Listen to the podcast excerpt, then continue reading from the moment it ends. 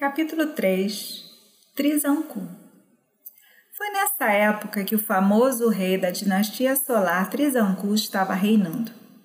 E estava tão apaixonado pela beleza de seu corpo que ele não podia suportar o pensamento de se separar dele na morte e desejava subir aos céus naquele mesmo corpo.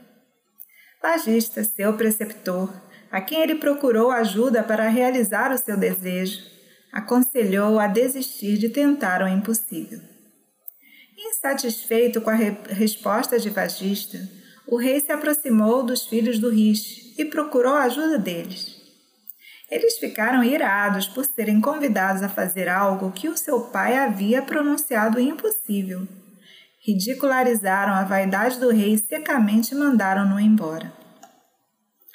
O rei Trizancu não queria desistir de seu objetivo e disse-lhes que, uma vez que eles e seu pai eram muito pobres em mérito para ajudar, que ele encontraria outros que fossem mais ricos.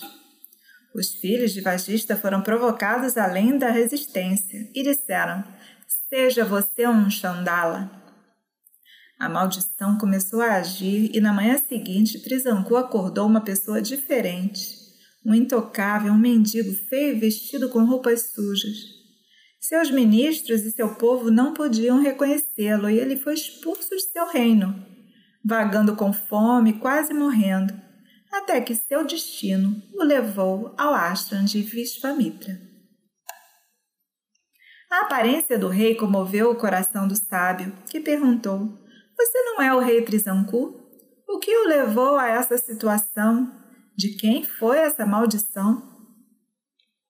Contando tudo o que aconteceu, ele caiu aos pés do sábio e disse: Eu tenho sido um bom rei e nunca me desviei do caminho do Dharma. Eu não cometi nenhum pecado e não prejudiquei ninguém. Meu preceptor e seus filhos me abandonaram e me amaldiçoaram, e por isso você me vê assim diante de você. Vishvamitra teve pena do rei convertido por uma maldição em Chandala essa era a grande fraqueza de Vishwamitra. Ele era impulsivo e facilmente dominado pelas emoções como a raiva, simpatia e o amor. Com palavras doces, ele deixou o rei feliz. Ó oh, rei, ouvi falar de seu reinado justo. Eu te ofereço refúgio, não tenha medo. Vou providenciar o sacrifício que permitirá que você entre nos céus com seu próprio corpo. E mesmo como um Chandala, você chegará aos céus, apesar da maldição do seu guru. Sobre isso você pode ter certeza. E ele fez arranjos para um grande yajna sem precedentes. Vishvamitra orientou seus discípulos para convidarem todos os sábios e seus discípulos para o yajna proposto. Com medo de dizer não ao que era mais ou menos uma ordem, todos os rishis concordaram em estar presentes. Mas os filhos de Vagista recusaram o convite e fizeram graça de um Yaya presidido por um kshatriya e um chandala fedorento. Essa resposta, devidamente transmitida, enfureceu Vishwamitra, que explodiu em uma maldição de que os filhos de Vagista morreriam e renasceriam por sete gerações em uma tribo comedora de carne de cachorro. O sábio então começou o Yagya Exaltando as virtudes eminentes de Trisanku, Vishwamitra pediu ajuda aos outros rishis na realização da transferência do corpo de Trisanku para os céus.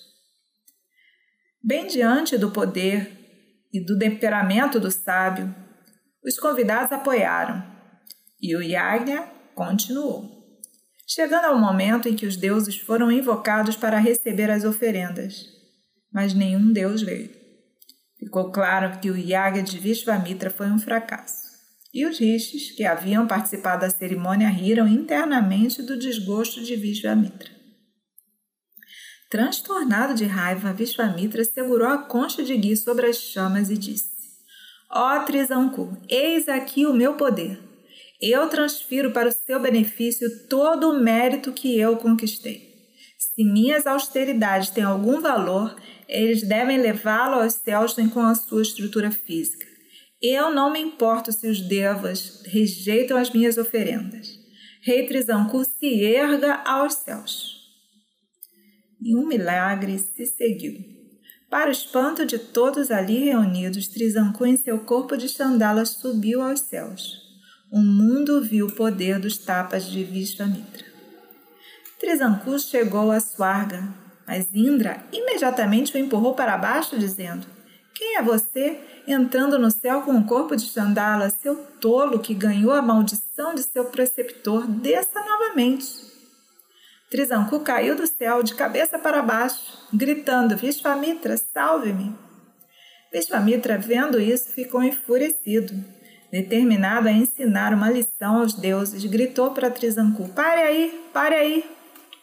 E, para a surpresa de todos, a descida de Trisanku deu uma parada abrupta no meio do ar, brilhando como uma estrela. Como um segundo Brahma, Vishvamitra começou a criar um novo horizonte estrelado para o, para o sul, bem como um novo Indra e novos Devas. Alarmados com a sua supremacia, os Devas vieram e humildemente suplicaram para Vishvamitra desistir. Eles disseram: Deixe Trisankur ficar onde ele está nesse momento.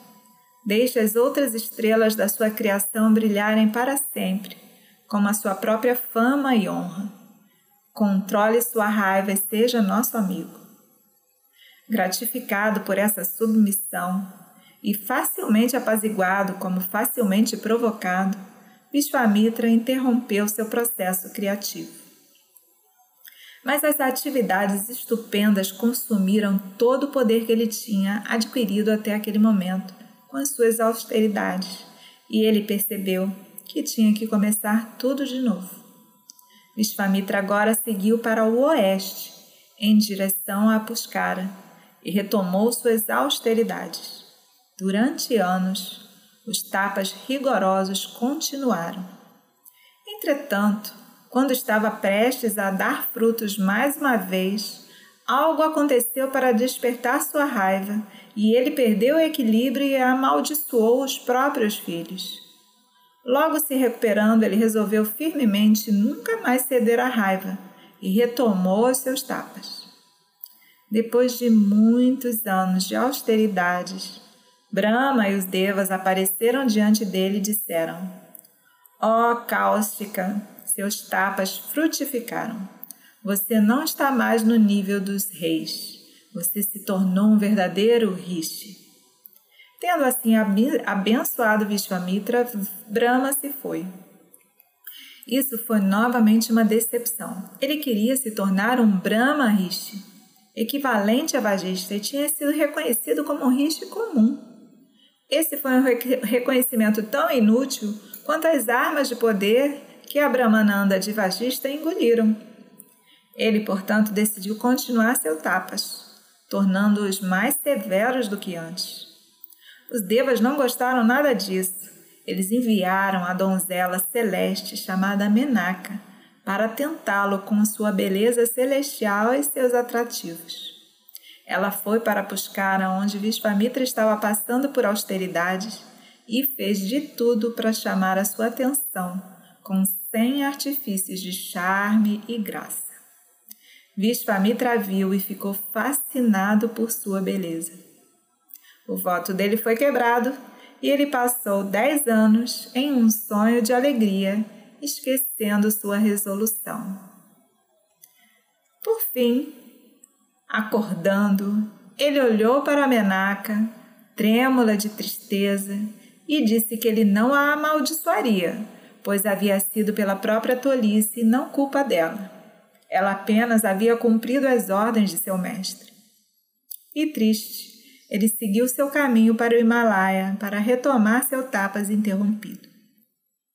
Lá por mil anos, controlando seus sentidos, ele realizou tapas rigorosos. A pedido dos devas, Brahma apareceu diante de Vishvamitra e falou com ele docemente. Eu o recebo como Maharishi, meu filho. Satisfeito com seus tapas, concedo a você esse título e a santidade que ele representa. Imperturbável pela alegria ou pela decepção, Vishvamitra juntou as mãos em adoração e perguntou ao Pai do Universo se o benefício significava a conquista sobre os sentidos. De maneira alguma, disse o Criador, mas esforça-te para subjugar os sentidos, tigre entre munes. Com a conquista suprema como resolução, Vishvamitra entrou em mais mil anos de tapas mais difíceis, que provocaram nos devas consternação ainda maior.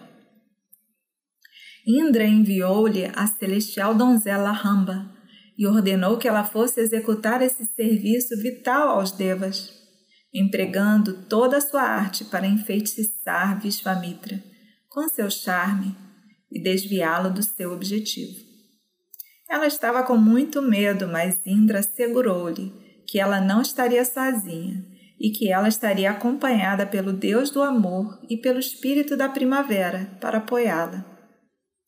Sem muita vontade, ela foi, e ao se aproximar do eremitério, a floresta floresceu em beleza, e o vento sul soprou suavemente, carregando perfume de flores, e coquilas começaram a cantar. O amor e a primavera estavam lá para apoiar a beleza. Perturbado com essas agitações, há muito tempo estranhas para ele, Vishvamitra abriu os olhos e viu uma donzela sorridente de enorme beleza, que parecia a própria alma da primavera com suas flores, fragrâncias e canções. Nessa visão de suave voluptuosidade, um calor branco de raiva surgiu dentro dele, quando ele reconheceu outra tentação jogada em seu caminho pelos deuses invejosos, e ele amaldiçoou a sedutora. Ó oh, Ramba, pela tentação, a mim que estou lutando para vencer a raiva e o desejo, que você seja congelada como uma estátua de pedra por dez mil anos. Mas essa explosão de raiva o fez ver que ainda estava longe de cumprir o seu propósito. E tristemente ele deixou as florestas do Himalaia e procurou a solidão do leste. Lá ele conteve a respiração, deixou de lado todo o pensamento das coisas do mundo e realizou austeridades tão severas que a fumaça e as chamas emitidas pelo seu corpo envolveram o universo. Então, como oração dos deuses em pânico, Brahma apareceu novamente diante dele e o saudou como Brahma Rishi. Todos o saúdam, Brahma Rishi. Estou satisfeito com você. Bendito seja a sua vida. Vishvamitra estava feliz. Mas humildemente ele disse: como posso ser feliz a menos que dos lábios de Vagista eu ouça que eu sou um Brahmarishi? Vagista sorriu, lembrando sua briga com Vishvamitra, e disse-lhe: Você alcançou o fruto da sua grande austeridade. Na verdade, você é um Brahmarishi, meu irmão. Havia alegria por toda parte. Essa foi a história do sábio que chegou repentinamente à corte do rei das Zárata.